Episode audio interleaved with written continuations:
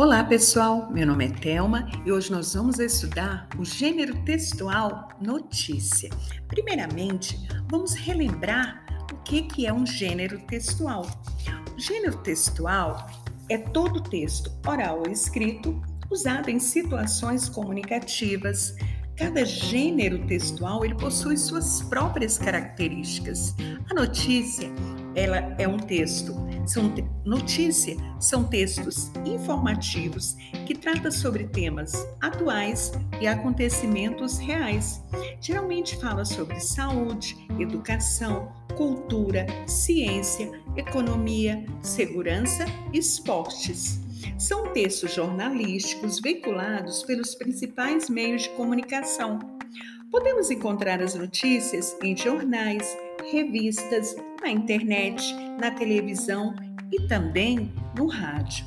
Vamos conhecer agora as características da notícia. São textos informativos relativamente curtos. A linguagem deve ser formal, clara e objetiva, ou seja, você tem que passar o máximo de informação com o mínimo de palavras. São textos impessoais, isto é, o jornalista não se coloca no texto, ele narra os acontecimentos sem participar deles. É um texto escrito em terceira pessoa. O narrador é um narrador observador, ele não participa da história. São imparciais, não não defende, o jornalista não defende nenhum lado nem outro. Ele não emite sua opinião, ele apresenta os dois lados da história sem se colocar neles. Vamos conhecer agora os elementos da notícia. Primeiramente, a manchete ou título principal. É uma frase curta para atrair o leitor. Tem que atrair curiosidade do leitor ler o texto, né? Tem que atrair o leitor essa frase ela é usada exatamente para atrair a atenção do leitor.